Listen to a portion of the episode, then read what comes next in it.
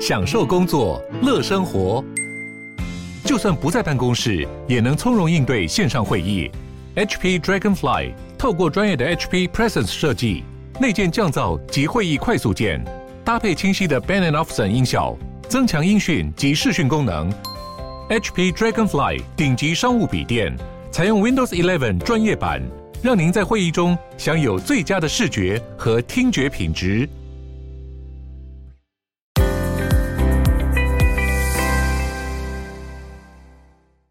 在进入今天的节目之前，先让我们进一段工商服务时间。从一九九零年就开始举办的中华职棒明星对抗赛，一直都是让棒球选手能够尽情表现以及与球迷同乐的重要活动。球迷们也都非常的期待能够透过票选活动，将自己心目中的明星球员送上球场。而且更令人开心的是，这也是一年一度球迷们能够看到各路球星在同一队一起打球的难得机会。那现在能够打造出最强战队的 Line Room 中华职棒明星对抗赛票选活动也已经开始投票喽！只要在六月十五号之前进入活动网站，把票投给你最支持的球员，那么票数最高的球员就有机会登上今年明星赛的战场。而且完成投票的话，还有机会获得明星赛周边商品或者是 Line Points 的好康赠品哦！现在就赶快点击资讯栏连接，或是在 Line 上面搜寻 Line Room 官方账号，用选票支持你最爱的球员吧。好的，那今天的工商服务时间就到这边，我们就开始进入节目的正题吧。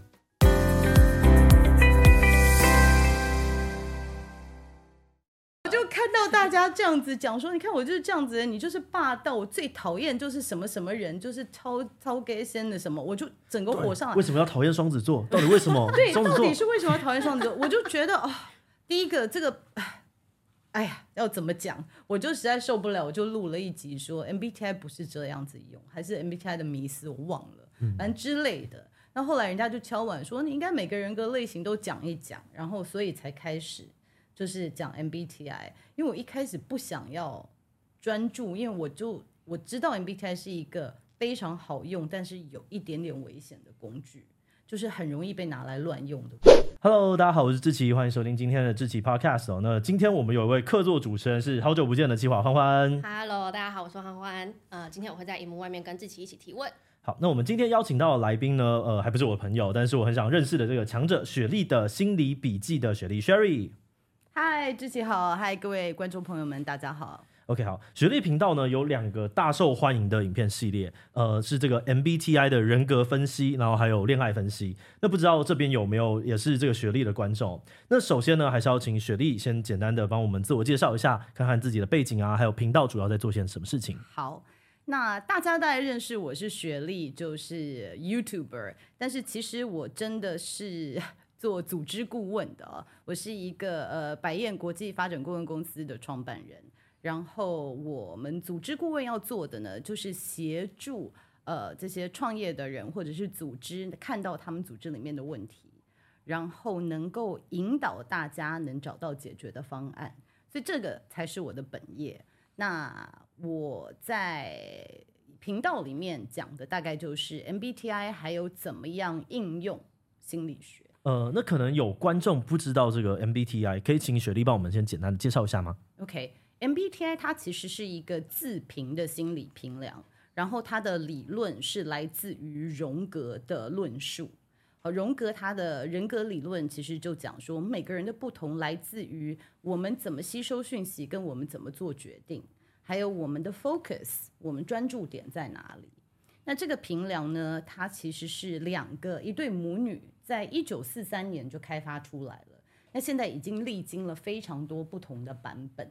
那到现在其实有两个不同的 version，一个是 Step One，就是只有九十三个问题，大概就可以让你看出来你是什么类型的人。嗯，然后 Step Two 是比较深入一点的，就是你每一个呃向度的独特性在哪里，可以解说出来。那它让你理解的就是你自己与生俱来的心智功能，就是你与生俱来是嗯。怎么样思考？你的是倾向用什么样方式来思考？然后你的逻辑大概是什么？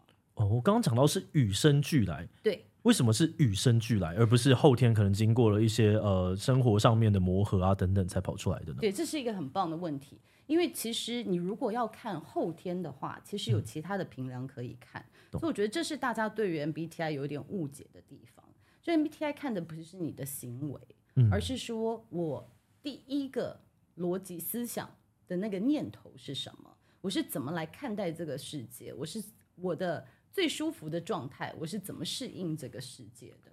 所以他看的不是说你之后学习，因为我们每个人都可以戴上面具，我可以装的非常温驯乖巧啊，嗯，那我也可以演的很霸气啊。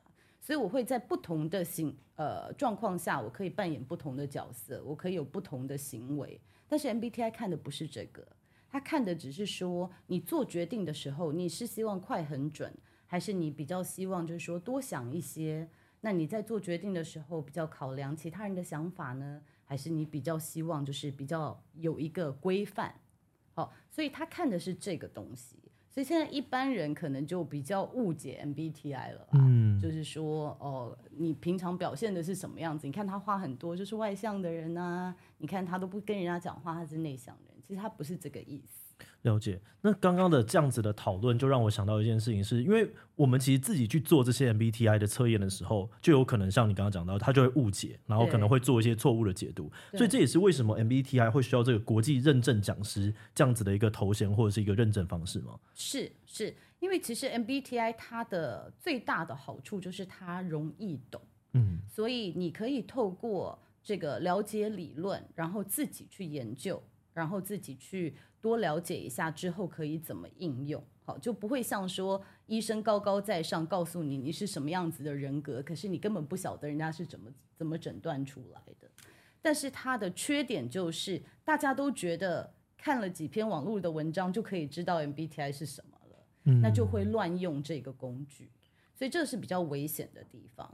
所以为什么需要一个有被 certify 的人在旁边引导？所以你知道这个工具可以真正是怎么样来使用，而它不会反而伤到你了。因为如果给自己贴标签或者是误解别人，其实它反而是有反效果。那这样子网络上面做的跟真正的分析，它差别在哪边啊？真正要怎么做？嗯，如果是真正的话，第一个我又不好意思讲，因为我有开课。嗯，那再来就是呃，其实国际上面我不知道台湾还有其他谁是受证师。但是我在我现在有开课，所以可以透过我这里来做正式的 MBTI。但是如果你要在网络上面做的话，其实它的问题信度跟效度都是有待讨论的。那它完全不准吗？我也不觉得。我觉得它的准确度可能大概有七十 percent。OK，因为我大概看了一下它的问题，它的问题有的时候会让你觉得你在回想你的行为是不是这个样子。嗯，那我觉得不管如果你没有机会来上我的课的话，可能在做网络上面评量的时候，先放松自己，然后不要想说我是在什么时候有什么样子的行为，而是在想说，如果我在一个荒岛上面，没有人可以批判我，或者是呃，或者对我有任何期待的话，我可以我会怎么做？所以是放下一些社会上面的束缚。对，那其实我觉得我书里面的问题也可以协助大家做一些自我的评量了。OK，对，呃，那虽然不是在这个专家的认证之下去做，但我之前去测这个十六型人格的时候，我结果是 INTJ。嗯，那我自己是觉得哦，跟我的蛮多状况其实有点接近的。然后我在看了一些梗图，那当然是一个很简化、很标签化的一些讨论，我都觉得嗯。蛮像的，蛮有趣的。那这种东西的社群疯传，或者是呃，它会给我们一些对于 INTJ 的一些既定的印象。但是我很好奇说，说在呃雪莉你的心里面想的，就 INTJ 这个人格特质，它到底是怎么样子的？我其实比较好奇，就是说你看了网络上面这些梗图，嗯，INTJ 什么特质你觉得有共鸣？OK，呃，第一个是我很需要个人的时间。就是我虽然看起来好像很外向，会有很多的社交行为，嗯、但是我真正要补充能量的时候，是我要一个人，嗯、所以我会呃在例如说假日的时候，或者是我去玩一个大活动，我会很明确的安排一个时间，写说我要在家自己一个人，嗯，因为那对我来讲很放松，才能补充能量。又或者是呃，我不会觉得孤单一个人好像是一个不太好的事。嗯，就是呃，有有一张梗图是，他就写说，呃，一个他就看着一个人说，呃，别人别人会觉得说，嗯、呃，哦，他一个人一定好孤单，然后另外一个人会想说啊，他一个人一定很舒服。我就是属于说啊，他一个人一定很舒服的那种人。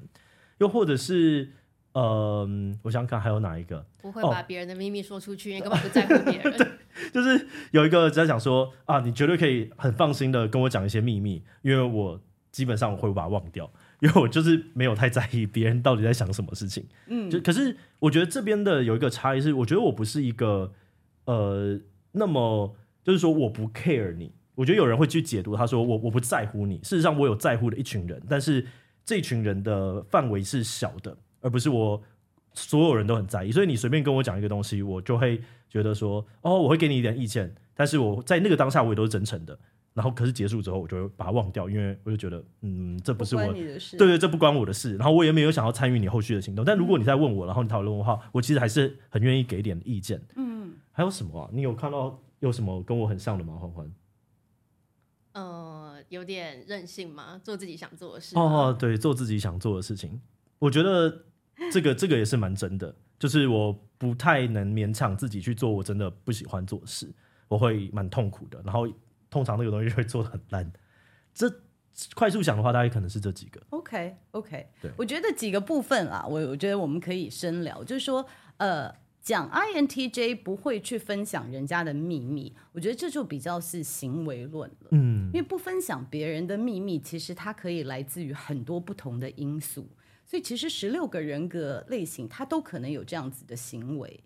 比如说 FJ 倾向的人，嗯，他不愿意分享人家的秘密，可能是因为他很在乎，或者是这个秘密会影响到团队的和谐，哦，所以他不去分享。对不对？那其实也有类型的说，I really don't care，就是不真的不关我的事。刚刚你这个讲的时候，让我想到另外一件事情，是我之前那个全麻做了一个手术，然后在解麻的时候，就是那时候是大家都是假如打的乖乖针，什么话都会说。然后那个时候就呃，大家就有人，反正这很很熟的朋友，所以他就开玩笑说：“哎，你不是知道很多 YouTuber 秘密吗？你就。”就是讲一点八卦来听，然后那时候在解麻的状态之下，我就在说这些东西我不能说，然后他们就觉得哇，你是很在意这件事情，然后他们莫名其妙对了我多一点 respect，对，那可能是这两个其实是复合在一起的。对，我觉得其实呃，行为都是我们后天有意识的可以去调整。嗯，就比如说有人讲一个话，我觉得很生气，我都可以有一些用 metacognition 去讲说，那我为什么会生气？我有选择，我现在要骂回去，还是我不要？所以选择它其实这个行为其实是有选择的。我选择要不要把秘密说出去。可是那有些人说出去，他其实是搞不清楚界限。哦，对，他搞不清楚，有的可以说，有的不可以说，所以很难去用行为来评量说，诶，这个人跟他讲秘密，他都会保保护好，他都不会跟人家讲。由这一点去看这个人是什么样子的心智功能，因为他的出发点可能不太一样。懂。所以这个是一个我觉得很多梗图他有的时候会有一些误解的地方。那再来就是我觉得独处的部分，INTJ 是其实有很多 I 倾向的朋友们，其实都蛮喜欢独处的。就说独处对他们来说其实并不是一个很大不了的事情，因为其实。独处还更舒服一些，或者是在独处的时候可以充电哦。那 INTJ 对我来说，它可能比较特殊的地方是它的前瞻性哦，因为它的第一功能呢是内向直觉，就是 introverted intuition。introverted intuition 这个呃这样子的功能呢，就是它的心智功能，它其实常常是在。脑筋里面思考的未来的可能性，嗯，所以他会想的是说，诶，有什么是可能的，有什么是还没有发生的，所以因为这样，然后他的辅导功能是一个比较资源整合、比较擅长的功能，所以也许他可以看到未来的一个图像，他就会开始为未来做准备。哦，比如说，我觉得好了。未来可能会发生什么样的事情？那我现在开始准备金子啊，嗯、准备粮食啊，等等等等。这有的就是 INTJ 他比较擅长的功能。但是你说他的前瞻性，所以有人说 Elon Musk 就是 INTJ 啊，因为他其实很久以前就觉得未来，我觉得人必须，我们一定要上火星，嗯、对不对？因为我们这个地球可能活不下去了。那他预测的对不对？不一定。但是会为了一个未来的画面去做很积极的行动。是，他会，嗯、这会比较是他的主导功能。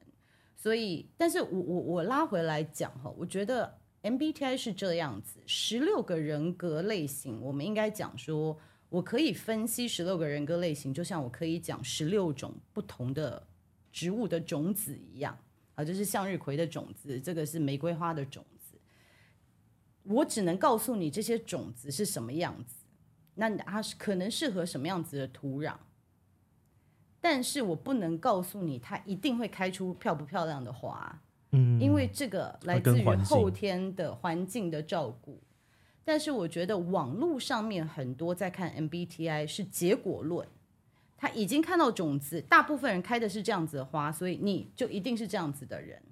好，INTJ 就是很因果的谬误这样子。对，那导致说很多人就觉得这怎么会准？那我就是 INTJ，我不是这个样子，所以我在书里面也比较强调说，我们来看每一个种子它的特殊的特质，而不是去讲说它的行为会是什么样子。理解，嗯，那可以呃问问雪莉自己的 MBTI 是什么吗？然后你你你的这个 MBTI 明显的人格特质可能长怎样？嗯，我的 MBTI 是 ENTJ，Okay. 那。ENTJ 对，只差一个，对对对对对对，只差一个。所以 ENTJ 呢，它的呃特质，它最擅长的也是比较是资源整合，所以它是调过来的。它的第一功能是比较是资源的整合，然后把事情做好。那辅导的就是想到未来的可能性，所以这个都是我们两个 INTJ、嗯、ENTJ 比较想做的，就是我看到了未来的可能性。然后我可能会为了这样子而去做一些准备，只是不同的点是在于 INTJ 可能想到的可能性会比较多元跟更完整一些，因为这是它主导功能。可是 ENTJ 可能执行力稍微强一些，因为它比较是外向倾向，然后它的更擅长的是落实的执行。所以这个是这两个类型比较不同的地方。所以 INTJ 如果说你要把它的特质讲好一点的话，就是可以为了未来未雨绸缪，然后做一些规划跟准备。但是 IN 呃，我在讲 ENTJ 啦。那 ENTJ 它有一个盲点，或者是比较需要注意的地方，就是说，当这个图像好未来的图像跟你想象不一样，嗯、而你已经为了这个图像做了噼里啪啦这么多准备。那到时候不一样的时候，这个落差会让 ENTJ、哦、对这个这个会让 ENTJ 就是蛮挫折的。懂，所以可能他会需要一些人随时的去跟他讨论说，哎、哦，这个图像还在吗之类的一些辅助。但是 ENTJ 年轻的时候应该不太会听别人讲，所以我我也有在讲说，为什么年轻的时候就是真的会跌到谷底。老实说，真的有这么失败吗？但是可能。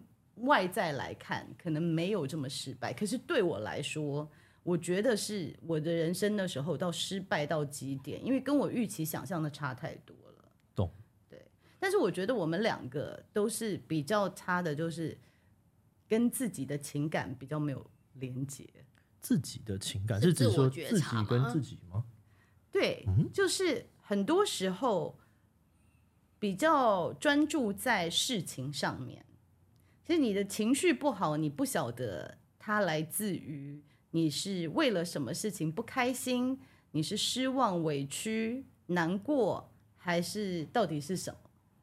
然后自己身体的状况可能也不是很了解。志奇现在看起来很疑惑，对对对，你的疑惑是什么？因为我我好像算，可我觉得这个是我可能有经历过比较大的挫折。我刚刚讲，如果他是这原本的话，我觉得好像的确我一直到。可能开公司过一阵子，我好像真的都对自己没有那么了解。但是现在好像因为我经历过一个巨大的挫折，我发现说我好像必须要找到我跟我自己相处的方式，所以我好像有把这件事情抓回来。所以我刚刚在想说，哦，是不是因为有这个事件的出现，导致我跟刚刚讲的这个形容比较不一样，或者是其实反正就很多种可能性。但是之前你不会，你做事情的时候会不会比较想说怎么样把事情做好，而不会先想到说做这事情。对我的身体或者对我的心理有什么样子的影响？以前不会觉得心理跟身体是很重要的事情，以前就是啊，他就是这样子，然后后来发你做了一些事情，发现哇，身心灵原来会崩溃啊！哦，不行不行，这个有点优先，我要先睡觉。对，嗯，所以我真的觉得，像为什么我觉得 MBTI 其实可以帮助人，因为像 TJ 类型的人啊，嗯，真的会把事情放在感情前面。哦，那其实久而久之，尤其是希望赶快在最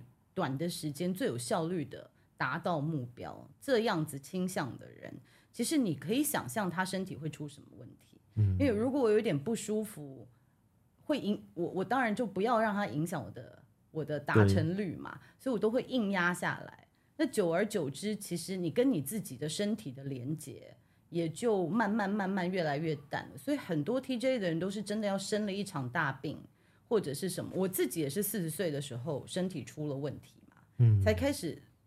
觉得说，哎，为什么会这样子？因为有的时候压力自己不自觉，对，你不觉得是压力，你会觉得啊，很正常啊。我不是创业就很忙，那我有点压力也很正常吧？没错，没 错，对吧？我会有情绪反应啊，我会有的时候想要乱吃东西啊，很合理啊。但没有没有，如果你把自己放到一个常态里面就，就嗯，现在其实怪怪的，哦。你就会觉得做刚刚那些事情，其实对自己并不是很健康，对对对对对。然后我觉得以前会是为了要达成事情，或者是呃，像刚刚前面讲到，就为为了要去观测一些未来的可能性，我就会呃很想要积极的把握每一个机会。我会觉得损失掉这个机会，可能会让我未来的这个景象有一点点变动，我不希望，所以你就会。积极的要去拿下所有的这些东西，但你做这件事情的时候，最后你就会很很辛苦。然后，所以现在我觉得我学会的事情比较多是，哦，这个事情不太适合我，我不要做。啊，这个事情我转借给你另外一个人，但你愿意跟我讲讲就就好了。嗯，对不对？学会放弃的割舍掉一些事情，取舍。嗯，我觉得现在比较其实一一，我觉得真的很棒，因为你算是蛮年轻就开始，我真的到了。大概四十岁之后，大概才慢慢有这样的领悟，嗯、所以我觉得就是失失败的要够透彻，对，因为 因为因为就是失败的要够透彻，或者身体状况要够严重，因为 TJ 的嗯的思考逻辑其实是非常被我们社会接受的，你知道吗？哦，就是因为这就是我们社会上所所看到的成就感。就是你可以做很多事情，或者是你有你完成很多事情，你这这个就是是社会上我们赋予的成就感，对不对？呃，不是成就感，社会上赋予的成功的定定义。哦。所以你这样子是符合社会定义的时候，你很难去就是自我反省。对。因为大家都觉得这样是对的啊，你会觉得这是 common sense 啊，不是每个人就要为了事业打拼努力嘛？成功人士都是这样走过来的，成功人士都这样，这就是成功的定位啊，对不对？所以这个是比较困难的。理解，我觉得其实最近我原本都不太碰这些什么人格分析啊，然后或者是星座之类的事情，但是我最近的感觉就是 MBTI 好像变成了一种显学。它好像可能网络上面很多的那些爆红的心理测验，让你就是打开它的原始码就看一看就，就诶这个其实是 MBTI，然后或者是大家在分享的时候都会用这相关的东西。我觉得除了人想要透过社群网络达到渴望被理解，然后追求呃归属感的这些原因之外，好像还有很多很多的原因。那不知道在呃雪莉你这边看到，就是为什么 MBTI 最近它会这么这么的火红啊？我觉得第一个就是韩国现在很流行，那其实我们大家都吹韩风嘛，所以我还有听过一个妈妈跟我讲说，她女儿一天做什么六七次 MBTI，因为她就是上网做，因为她想要跟她的偶像是同一个类型，然后她就做很多次，对，为了得到那个，为 了为了要让自己变成偶像类型，我觉得这可能是一个风潮啦。然后第二个，真的我觉得现在的社会就是因为大家都有距离。然后，因为社群网站的产生，所以我们常常可以戴着比较漂亮的面具面对大家。因为我们人与人的互动现在越来越多是透过社群网站上。对。可是社群网站其实是隔一层纱，就是我可以包装自己，我可以包装我自己的人设。那所以当别人给你按很多赞，或者别人喜欢你的时候，我觉得大家隐隐约约也知道这不是真实的自己。那我认为现在的社会，大家会那么想要 MBTI 或者是其他的方式来给自己贴标签，就是说我我们每个人还是期待我们有这样子的亲密感，嗯，所以我很期待我给自己贴一个标签，你马上就可以接受我爱我，好，因为我是跟你同样的类型的人，所以我们两个是 kindred spirits，我们两个是一国的，所以你懂我。然后再来，我觉得也是，就是说，你是不是可以理解我？比如说，因为我是 INTJ，所以我很直白，嗯，就像你说的，对不对？因为我是什么什么，所以我这样，就是可以让你合理化你自己的一些行为。然后，我觉得最终就是大家期望被理解、被欣赏、被爱了。我觉得刚刚这样听起来的时候，有一种呃，MBTI 的这些图，它可能是一种华丽的在展现自己的缺点的方式。因为一般我们大家都是把自己漂漂亮亮的东西弄出来，然后但是不太会有人去很讲说啊，我自己的那些负面的东西。可是透过 MBTI，它就是可能是一张美美的图，或是一些测验，然后它里面有包含一些负面的表述。可是这个负面的表述，它会因为它是这个人格特质而被重新的包装了一遍。嗯，哦，而且也会告诉你说我。不是我机车，所有 INTJ 的人都机车。对，就是有一个没有你，你要看到我以外的那些人。对对对对对，我也不是想要这样，我也不是想要那么那个。所以，所以我我有点觉得，就是说，我们现在的氛围变成是说，我不想要人任何人给我贴标签，就是我们一直讲说性向是流向的，嗯、然后呃，什么都是 fluid，对不对？现在在国际上面就是对有光谱的。但是同时间，我们也希望大家赶快贴个标签，因为我希望被爱。所以其实我觉得它不冲突，两个的动机都是我希望你可以看到全部的我，你可以接受跟爱全部的我，他的动机都在这样子。所以你可以看到说，我觉得现在的人极度的渴望被无条件的爱。但是因为社群网站的发生，就会发现说，现在有很多的应该，小孩子应该这样化妆，应该那样子。你在越来越多的应该下，我觉得每个人都被压得喘不过气来，所以大家就想要挣脱，可是又无力。MBTI 对他们来说是一个可以挣脱的方式，就是它是一个工具，说你看我是这样子的人，所以怎么样怎么样。嗯，所以我觉得很省很省时间，就是我们没有花那么多时间真实的交流，但是你可以直接走到我心里的那个，对，是一个捷径嘛，对不对？是好像是一个捷径，对。嗯，对。这些测验学历有玩过吗？我没有，我应该要去看一下，去理解一下。没有，呃，应该是说我到了这个年纪，我我年轻的时候。我是非常喜欢玩各种任何不同的测验或者是算命，我都非常爱。哦，但是你知道，人走到一个年纪，忽然就觉得说，我好像没有必要让不认识我的人设计的问题，透过这个来理解我自己。他说我很棒，我那我真的很棒嘛？他说我很糟，我真的觉得我很糟嘛？我好像也就是。这是一个自我价值，呃，自我价值已经够坚固了。对，就是你，我不觉得你这个有趣的问题可以让我更了解我自己。但是我年轻的时候非常爱玩，就是我，我小时候喜欢看星座啊、血型啊，嗯、我也到现在也有，还有看紫微斗数。然后我其实非常以前非常喜欢，因为你知道以前怎么样？以前我最喜欢。做什么样子的测验或评量，让人家结果是说，哦，未来是走女强人或者是女将军的路线，我就觉得非常的爽。我很喜欢找到一些人家觉得我很巩固自己的想法。对对对，可是我觉得到了这个年纪，就像你说的，这失败过再起来，就说女将军她真的是很棒嘛？或者是说我比较希望我也是有执行力，可是也有血有泪一点。就是我看到，就是说。这些人设，就是我以前追求的人设，它好像比较 one dimensional，它比较、嗯、那个也是可能从一些影剧啊，或者是呃漫画、啊、书里面就拼凑出来的，就是我就要成为这样的人，但他就是平的，对，他真的是平的，他没有什么多元，他不是立体的，所以现在就比较不玩这个平量了。这个我觉得让我想到一件事情，哎，就是。我现在去分享那些东西的时候，我好像是抱着啊，这个讲的好好笑的心态在在分享，嗯，但不是在想说我想要透过这个文章去让人理解我，或者是呃让我更清楚知道我是怎么样子。嗯、因为我好像有一个啊，反正我就认为我我是一个我我大概知道我自己是一个怎么样的人了，所以那些东西直接分享出来的时候，我觉得哦这个。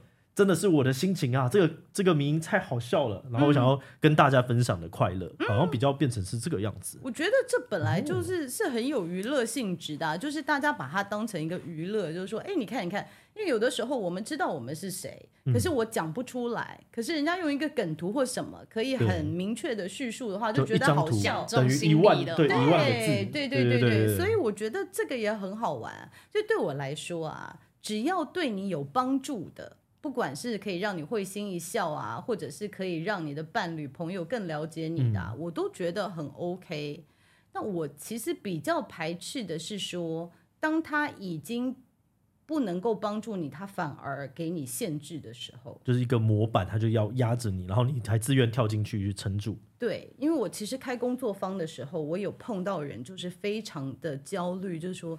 可是我我在家做是这个型，可是今天来听是这个型，可是我就觉得我是这个型，我到底是哪一个型？可是我我找不到我是哪一个型。其实我觉得这个就有点失去了它真正的目的，就是说这个是要能够帮助你更了解自己的。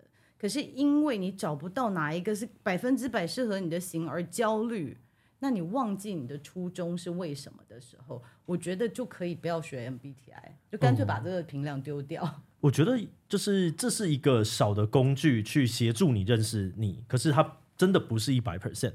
你要去认识你，你其实是需要透过很多很多的互动，跟很多的自我觉察或自我的挖掘。就是诶，为什么我今天出去玩这个东西，然后回来会那么的累？为什么我今天做这个事情，好像我心情突然变得好一点点？所以这些东西都只是一种帮助自己认识的工具。可是不要让这个工具变成你的样子。对对，真的就是我觉得做什么工具，我因为我其实不止这个，我还有 Hogan IDI，我都有受过认证。我觉得任何工具都不是完美的，嗯，你只要它能够帮助到你，它就是好工具。就是要从这边得到一些输入跟学习。没错没错。那所以一般人在做心理测验的时候，心理应该要有什么前提嘛？就是我在玩这个测验的时候，我应该要保持着什么心态？第一个，任何 questions，他的问题是讲心理测验的时候，我觉得大家就要小心，因为我们讲都讲评量，不会讲测验。你一讲测验两个字，就代表什么？有高分跟低分。有高分跟低分，我觉得你的潜意识就出来了，就说我一定要测成比较高的分数，比较好的。这个是我们没有办法控制的，所以字一讲测验，你就知道它可能是好玩的而已。然后再来做评量的话，我觉得就是，呃，我我在书里面有简一个简单的评量，就真的是放空，真的不要想说我今天扮演的角色是女儿、儿子、先生、太太、男朋友、女朋友，或者是我我扮演的老板、员工等等，就说如果我一个人，我最舒服的状态，我会做什么？我是说 MBTI 相关的评量啦，那其他的评量就就不一定了，嗯，因为它的目的不一样。对，对，嗯，了解。好，那我呃，除了刚刚讲到这些 MBTI 之外，其实雪莉你从呃二零二一年就开始经营这个 YouTube，当时为什么会开始做这个 YouTube 啊？当时其实因为我们碰到这个 Lockdown，因为 COVID 的关系嘛，哦，对，对不对？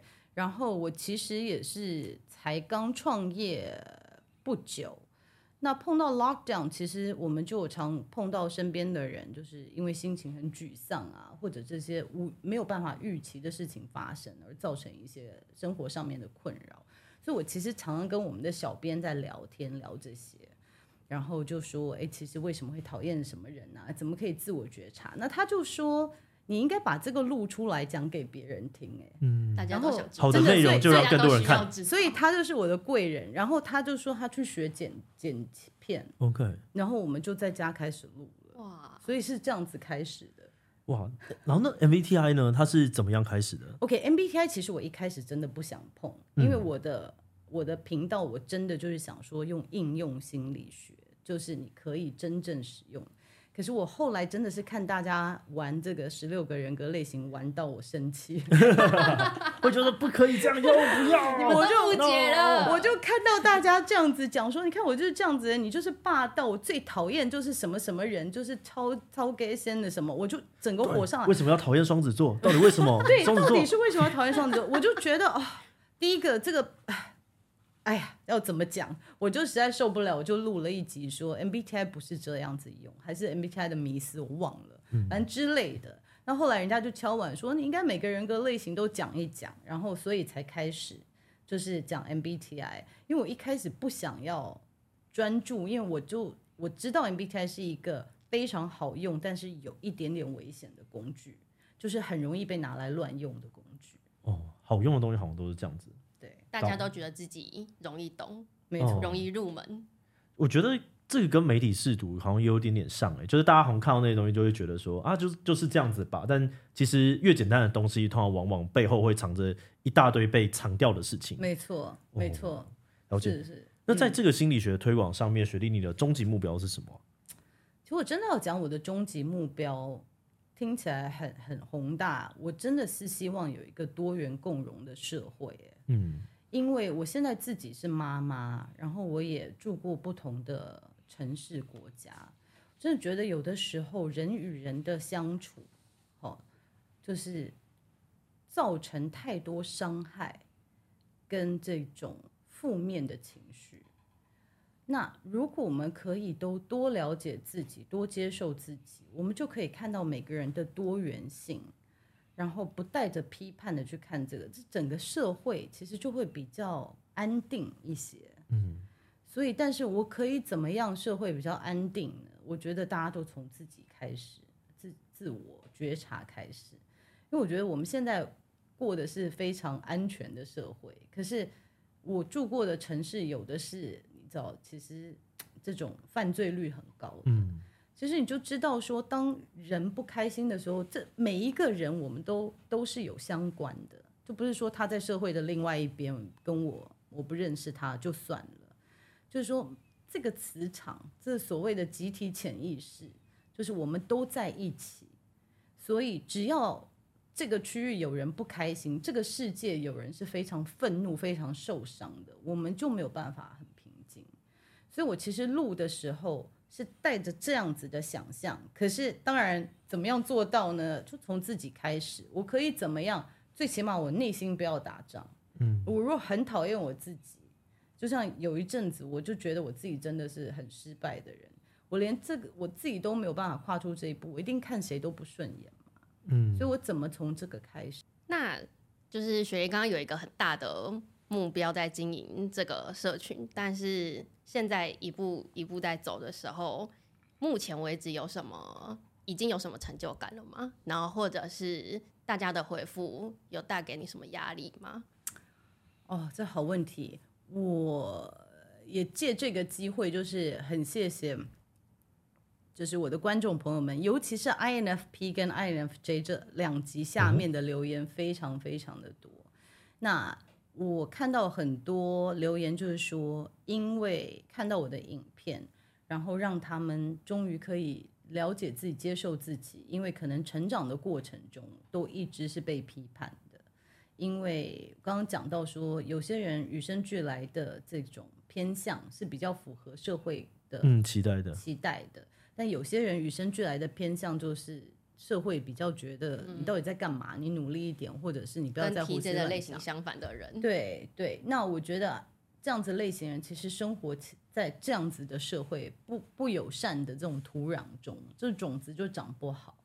那种子长不好的时候，人家就说：“你看你这花都开不出来，对不对？你这个人怎么这样子？你怎么这么肥？”所以我觉得有看到很多人觉得他们被理解了，所以这是我觉得很欣慰的，就是说。他们终于知道，说自己不是所谓的废或者是不好，只是没有被理解，就是看到自己的价值跟重要性。那压力来源呢？我觉得与其是压力，比较是担心吧。就是我觉得，担心别人把我想得太好。哦哦，我以为是，我以为是担心大家又越看越多，越以为自己很懂，又误解了。我觉得如果你自己看了觉得很懂，然后你找到心里的平静，I mean。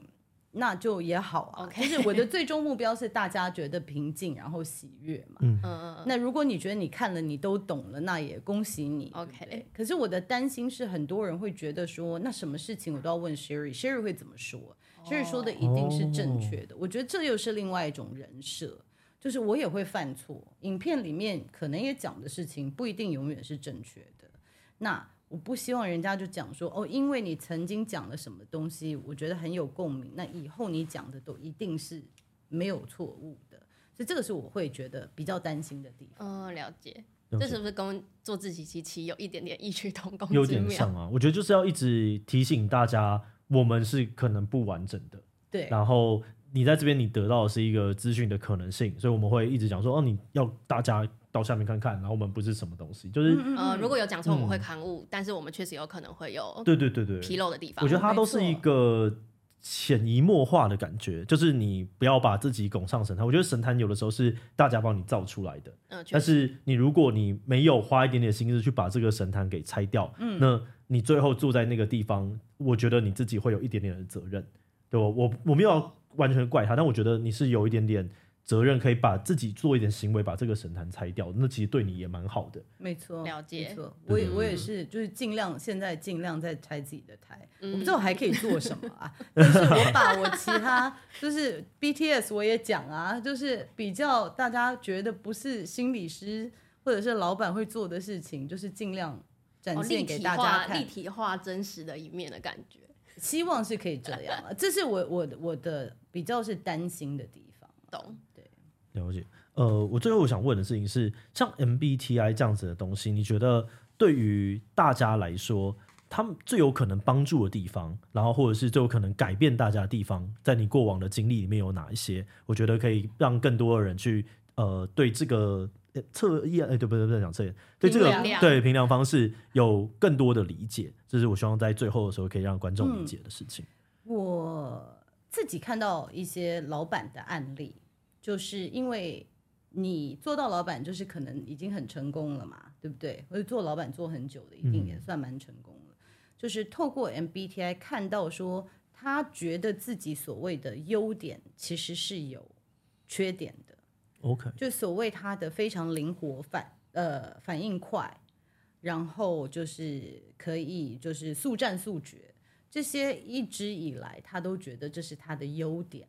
嗯但是透过 MBTI，他忽然看到了，就是说跟他相反的人，其实不是动作慢，他是内敛，他是深思熟虑，然后他不是反应慢。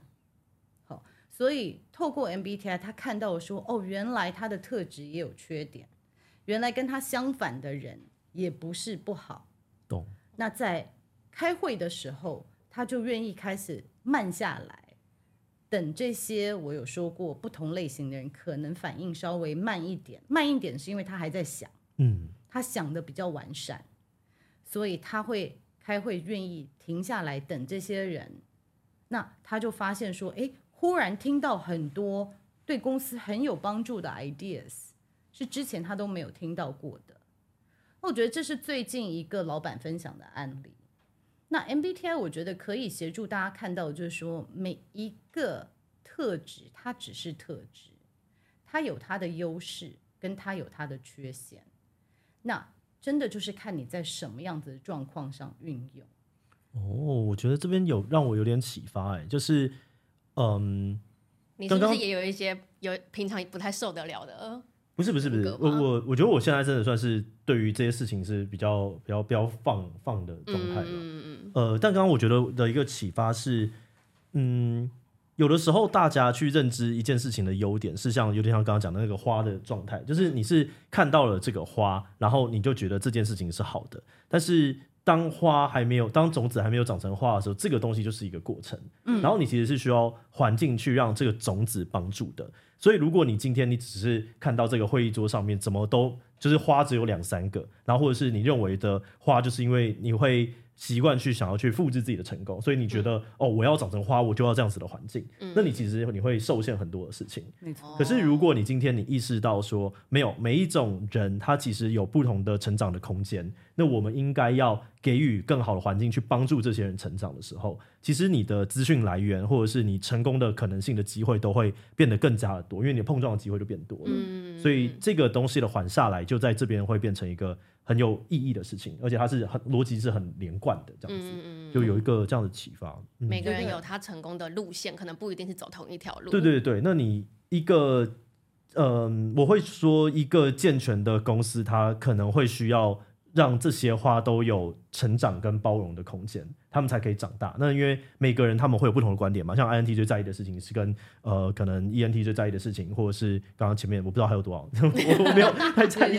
对，但还有很多种。那你不要因为呃自己是 INTJ 就只打造一个给 INTJ 的环境，然后你去嫌弃别人不好，嗯、那不是因为他们不好，而是因为你就只提供了一个能够让 INTJ 长成花的环境，那其他人当然长不大。就这让我想到刚刚那个举例，就是我觉得花跟种子的举例让我想很多，是因为我前阵子好像是他单纯的应该可能是一个演讲很短的 clip，他就说呃如果你今天你看到一个花长不好。你会做的事情应该是去检查一下土壤，检查一下环境的湿度、温度。但是我们看到一个人长不好的时候，我们只会骂他说你很废，我们却没有去看他说你的环境有没有提供对。所以我就觉得哦，哦，这个跟这个东西对我来讲连接到了，所以我蛮有启发的。没有，我觉得志行你讲的太好了，真的真的，我觉得你讲的太好了。其实你讲的就是为什么，呃，MBTI 它讲的比较是。Personality psychology 就是个人人格心理学，嗯、但是你刚刚讲的其实是社会心理学。哦、社会心理学之父这个 Lewin 就有讲说，人的行为它其实是你的个性跟你的这个环境的函数。嗯，就是说这个环境如果对你的个性是不好的话，你出来的行为是不一样的嘛，对不对？所以不能说你这个人的个性不好，而是个性加环境。得到的结果，得到的结果是什么？哦、用函数来理解也蛮好玩的。对，所以它它的 formula 就是 B 就是 behavior equals 呃 F, F，然后夸父就是 P 就是 personality 乘以 E 就是 environment。哦，这个是社会心理学家 Lewin 的一个论述。那我觉得你刚刚讲的就是非常的对，就是说我们常常喜欢，那你刚刚讲的其实就是我的本业，嗯、就是组织心理学。懂。我们在组织里面，我们很容易讲说，哎，我来了一个人，就是非常废，他这个这个人做事做的不好。可是组织心理学，我们就退后一步来看，你这个组织的架构，跟你的员工福利，还有你的所有的一切，是不是适合这样子的人待在这样子的工作上面？所以是他这个人有问题，还是我们的结构有问题？嗯，所以这个是我做的事情。因为很多时候我们碰到问题，很喜欢就是简单的归因。简单的归因，归因的话，因为我们自己心里好过一点。对。但我觉得 MBTI 另外一个拉回到你刚刚说的，可以让我学习的，就是说我发现人与人的关系其实很多是共创出来的。比如说我是 ENTJ，那我最擅长的如果是资源整合，所以我的做事很快的话。我如果看每个人做事，我都觉得是慢的啊。嗯嗯。那如果你是我的小孩或我员工，我会是说你这人做事很慢欸，你这人怎么做事这么慢？但事实上，慢的标准是哪来的？是我来的？是这个人真的懒慢吗？还是是我的标准来自于我的心智功能？那所以我觉得 MBTI 可以让我们检视这一点。你一百九十公分，你走到任何房间就觉得每个人都是矮子嘛，嗯，对不对？然后都觉得，呃，这个房间好小。那我怎么一天到 对，你就觉得我怎么这么衰？我的人生身边都是矮子，我的人生都是渣男渣女，我的人生都是什么样子的人？可是你要想一下，就是说，是不是因为我自己的功能而共创出来这样子的结果？嗯，但是但是如果嗯。比如像志奇刚刚他意识到他是 INTJ 的人，他可以，他一定可以知道什么是 INTJ 最适合的工作环境。但如果今天的他的员工是一个跟他类型完全相反 ESFP 的好人，那他虽然志奇虽然知道要创造一个让 ESFP 也可以好好工作环境，但是要怎么做，或者是这件事情要怎么开始？嗯，好，我觉得这是非常好，因为很多人都讲说你的频道只讲理论，都没有告诉人家怎么做。我觉得非常好。我觉得第一个就是领导者第一个有这样子的认知，就是所有的事情都抱着好奇心，而不是下定论。嗯，就是 ESFP 做什么事情可以多问一点，与其说这个人为什么一直这一直琢磨在这现在这个东西一直一直卡住。你可以多理解一下，说，哎，现在卡住的原因是什么？也许这样可以了解到，ESFP 的人他非常活在现在这一秒钟的情感里面。那也许现在这个情绪带着他要做一些什么事情，他现在这个时间有这个创意，好，那可能以后就没有了。所以他是活在当下的人，那他可以带给公司什么样不同的想法？所以，与其说包容，我更想要讲的是尊重。那尊重就是来自于从领导者，就是以身作则，就是每一件事情我们带着好奇心吧。就为什么会这样子呢？就是换一个人在他的位置，也会有这样的状况发生嘛？是人的问题，还是架构的问题，是系统的问题，对不对？嗯。所以你做老板，你就知道说，哎，奇怪，有一个职位老是留不住人，那可能就不是个性的问题。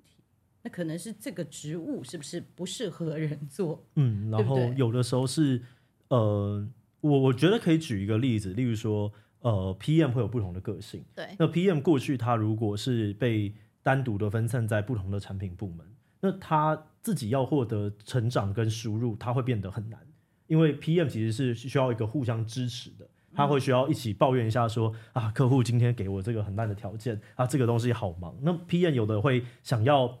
得到别人的支持之后，让他更有一个动力跨过一个比较高的门槛。嗯。然后有的人的想法可能就会是：没有，我们现在就赶快做掉，其实这没什么。那如果你把这两个人从原先的不同部门，呃，把它放到一起的时候，这个人就会成为帮他跨过门槛的一个助力。所以你其实可以透过调整组织的方式，去让大家得到彼此的一个加持或一个小小的火箭。嗯。我觉得这个就是我们能够从这里面去得到的一些启发了。嗯，对对对。我可可以先解释一下，自己刚刚说的 PM 就是那个专案的专案经理，然后通常是一个案子或一个部门里面只会有一个这个角色。呃，不不不一定是这样讲，就是说有些人的公司，如果他们是初期的公司，他们可能以产品来作为核心去分组的时候，他们每个部门就会自己有一个 PM，自己去 lead 自己的小小的团队，可能是五个人以内。可是如果今天我们把 PM 从产品部门拉出去，它变成一个功能部门的时候。这个时候，所有 PM 会聚集在一起。那 PM 呢？大家因为 PM 是一个容易遇到的鸟事比较多的一个职位，因为它要协调比较多人嘛，人就是鸟事会多，然后也要跟外面可能有一些对应。如果它有兼一些 AM 功能，那这时候把它站在一起的时候，它就会突然发现说，哎。其实大家对对对，他他就突然哎，对，大家都有遇到一些鸟事啊，这是很正常的，所以他心里可能会比较好受一些。然后有刚刚讲到的，有人因为一点小小的事情很卡的时候，另外一个人行的行动行为是，我们就赶快做啊，做掉就没了嘛。然后做掉之后一起欢呼，大家就诶结束了。那你就可以透过这件事情的认知，从个人转移到我透过组织来协助他变得更好。嗯，其实 Project Manager 真的是一个很好的比例，因为 PM 其实他必须要。